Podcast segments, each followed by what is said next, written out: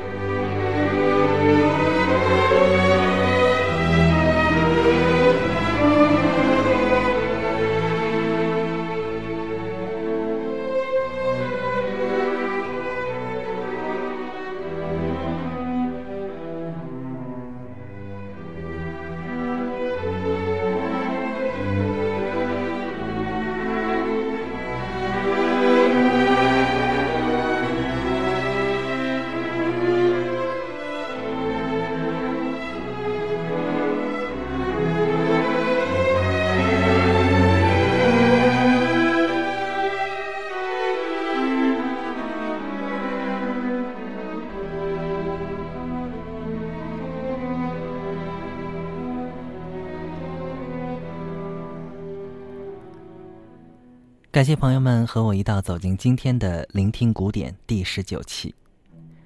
朋友，您现在听到的这首曲子给您的感觉是什么呢？是不是觉得既缠绵浪漫，又隐约含着某种忧郁和苦涩？而这首作品很显然啊，是一首感情十分丰富而又细腻的作品。正如这首作品的作者本人与他天然的情感气质十分相符。当然，这首作品的由来。是有故事的。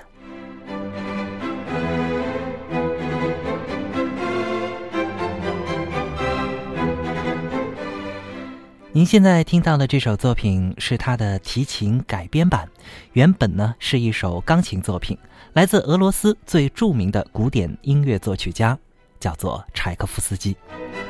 这是他最广为人知的一首钢琴作品之一，叫做 F 小调浪漫曲。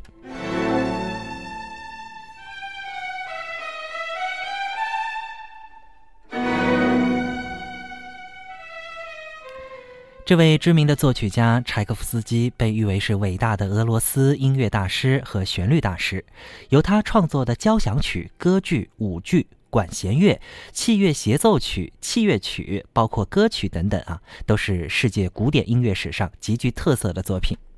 值得一提的是啊，柴可夫斯基的优秀作品呢，与其一生的情感经历密不可分。他的作品肢体饱满，旋律优美，情感丰富。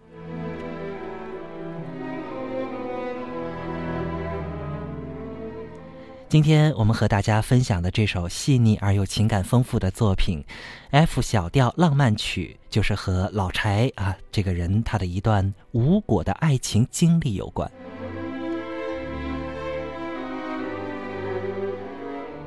我们把时间退回到一八六八年的莫斯科，一八六八年的春天，在来自意大利的一个歌剧团啊，正在莫斯科呢进行访问演出。这个剧团有一位著名的女高音歌唱家，名字叫黛西利·阿尔托。她嗓音圆润甜蜜，富有感情，演技啊也是精湛高超。只要有她演出的场次呢，是场场爆满。柴可夫斯基也被阿尔托精湛的歌唱表现力征服了。据说呢，他从来没有这样过，对一位演员如此的倾心。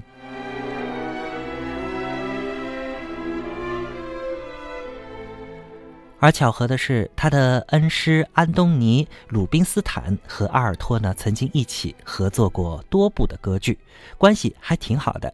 演出结束之后呢，呃，鲁宾斯坦啊，将阿尔托介绍给老柴啊，也就是柴可夫斯基认识。而阿尔托呢，得知此人呢，就是大名鼎鼎的作曲家呀，也是非常的荣幸啊，并且呢，热情的邀请柴可夫斯基能够到自己莫斯科的住所做客。可要知道呢，这个老柴，也就是柴可夫斯基啊，是一个非常腼腆的一个人，生来呢不善于交往。那么在接到阿尔托的邀请之后啊，他并没有赴约。呃，要不是之后老柴的这位恩师鲁宾斯坦有新的歌剧邀请阿尔托担任女主角，同时呢也请老柴呢来作曲，恐怕哈，呃，老柴这辈子都没有勇气走进人家的家门。不过呢，从此以后啊，两个人是渐渐的。呃，走到了一块儿了，他开始频繁的登门造访阿尔托，而那之后，哎，两个人啊，真正的开始坠入了爱河。很显然，柴可夫斯基对于阿尔托很是用心啊，甚至呢决定娶她。但是事情并非想的那么简单，似乎有一个令他很头痛的问题啊，一直困扰着。那么在老柴写给自己的父亲信中，他说道。我是去年春天认识阿尔托的，但是那只是某次晚宴临时演出后去过他家一次。今年秋天他再度来到俄国，我在一个月期间都没有去过他家一次。今年偶然在一次音乐会上，我碰见了他，他对于我来他家的一事儿啊表示很诧异。呃，我当时答应去他家，但是如果没有安东尼·鲁宾斯坦来莫斯科托我去看他，或许啊我会失败的。从那以后呢，我几乎每天收到他的邀请函，逐渐习惯了每天晚上去他家。我们俩很快两情相悦，彼此身心相许。当然，这就产生了是否结婚的问题。我们俩都很诚心，愿意结婚。如果没有任何障碍，夏天就该举行婚礼了吧？但问题是出现了阻力。首先是他母亲反对这桩婚事，认为我对于他来说显得太年轻了。阿尔托呢，比我大五岁。其次，我的朋友们，啊，特别是鲁宾斯坦，坚决设法不让我去完成预定的婚礼计划。他们都说我当上了一位著名女歌唱家的丈夫以后啊，将会随她走遍欧洲各地，而靠她生活，不再习惯于工作，也没有了工作机会。一句话，一旦我对她的爱情稍稍冷淡下来，剩下的就将只是苦恼、维持面子、失望。和毁灭。但如果阿尔托决定脱离舞台生涯，随我去俄国，上述不幸局面呢是可以防止的。但是阿尔托也说，尽管他那么爱我，却不能够下决心抛弃舞台生涯。舞台生涯已经让他习惯了，并给他带来了荣誉和金钱。目前他已经去华沙演出，我决定夏天去他的庄园。啊，我们的命运那边决定吧。就像阿尔托不能下定决心抛弃舞台生涯一样，我自己也拿不定主意为他牺牲我的整个前途，因为情况明摆着，如果我盲目的追随着他，我将不可能沿着自己的道路前行。当然，在那之后，老柴的父亲在回信中也肯定了阿尔托的长处。一方面呢，对他们的结婚表示了担忧；另一方面啊，也说只要两人是真诚相爱，那些顾虑毫无必要。啊，总的来说，父亲希望他们再相处一段时间，验证一下爱情是否确实存在，先不要急于结婚。很显然啊，两个人都放不下自己的事业，但是面对心中的爱人，能轻易放下自己的事业吗？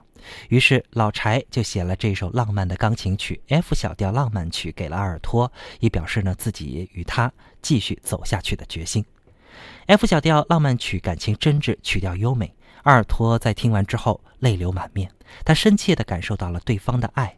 然而现实依旧是无法回避，两个人决定呃先订婚，再商议以后的事儿。但是命运多舛啊，订婚典礼取消了。阿尔托去波兰演出，不久呢，也嫁给了一位西班牙男中音歌唱家，叫做巴迪鲁。只剩下了柴可夫斯基一个人在莫斯科独自咽下这样爱情的苦酒。听完了上面的故事，我们再去回听这首作品，您是否能够体会到柴可夫斯基对于爱情的细腻的情感和表达？也会不会令你有所共鸣呢？节目最后，我们完整的分享一遍这首作品的钢琴版。感谢您的陪伴，明天同一时间我们再见。